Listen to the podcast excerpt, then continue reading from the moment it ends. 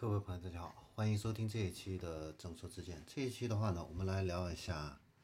豪华汽车品牌的话呢，平均成交价的排行榜啊。那这个排行榜的话呢，是咨询机构威尔森啊发布的啊。那数据呢是采集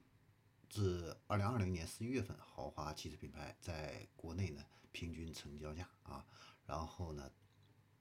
出来的这样的一个榜单啊，很有意思，我们来看一下。那排名第一的啊是保时捷，平均成交价的话呢是七十七点五四万啊。第二名的是谁呢？是奔驰吗？哎，真不是啊，是路虎啊，六十六点三零万。第三的话呢是谁呢？啊，大家可以猜猜。没错，是奔驰啊，是，但是跟路虎的差距还比较大啊，是四十二点八六万啊。第四很意外，不是宝马，是蔚来，是四十二点六三万。第五才是宝马，是四十一点六七万啊。好，我们总的来分析一下啊，整个这样的一个榜单的一个情况啊。那从这个国别上来看的话呢，德国品牌的话呢，相对是处在一个比较靠前的一个位置啊。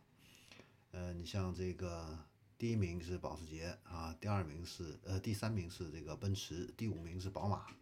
奥迪呢是排在第十名啊。这个平均的成交价是三十二点五万啊。所以说，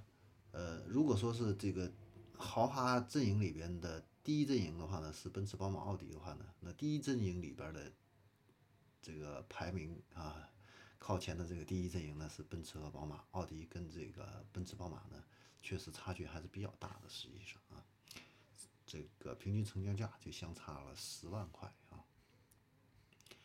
好，然后我们再来看一下美国还有日本啊，那美国跟日本的话呢，分别呢都有三个上榜的这样的一个品牌，那美国品牌的话呢。第八名是林肯啊，是三十七点六四万啊，然后特斯拉的话呢是第十四名，是二十七点二三万。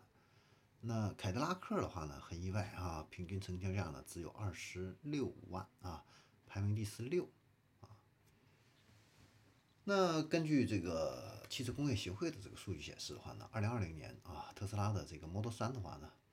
是累计销量是十三点七万辆，加上进口车呢，总销量是十四万辆啊。那 Model 3的这个价格区间的话呢，是二十六到四十一万啊，跟它的这个平均成交价的话呢，基本持平。但是这个一月份的话呢，Model Y 上市啊，有这个两个版本，一个是三十三万，还有一个是三十六万啊，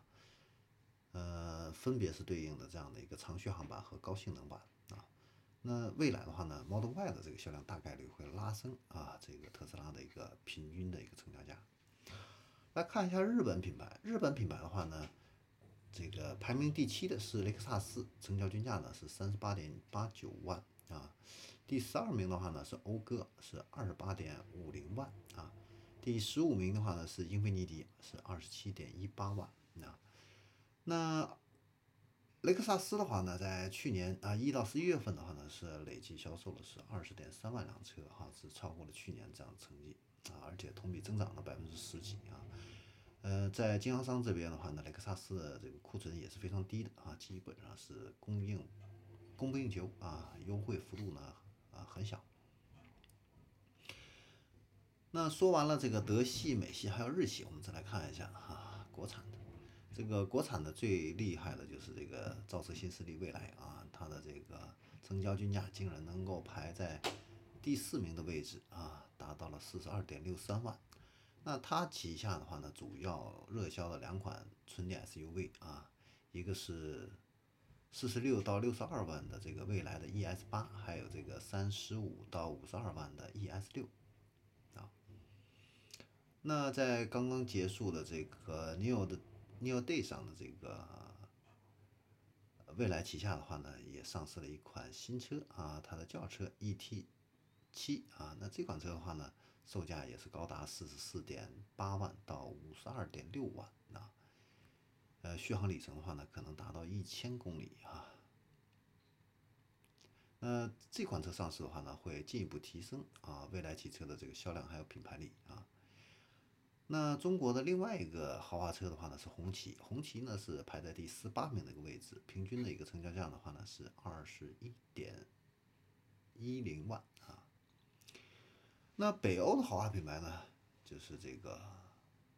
沃尔沃和吉利合资的这个吉星啊，那它是排在第六名的位置，平均的一个成交价的话呢是三十八点九万。它旗下呢目前呢是有两款在售的一个车型，一个是紧凑型的纯电啊，叫是。呃，北极星二啊，还有一个它的指导价的话呢是四十一点八万，另一款呢是电驱的混合动力跑车，这个北极星一啊，这个售价的话呢是一百四十五万啊。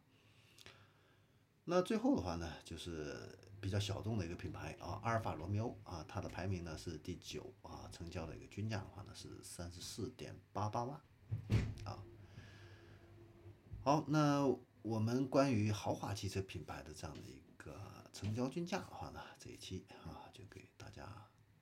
分享到这里。那完整的榜单的话呢，有兴趣的朋友的话呢，可以到网上去查一下。好，那么这里是正式之见，我们这一期的话呢就分享到这里，我们下期再见。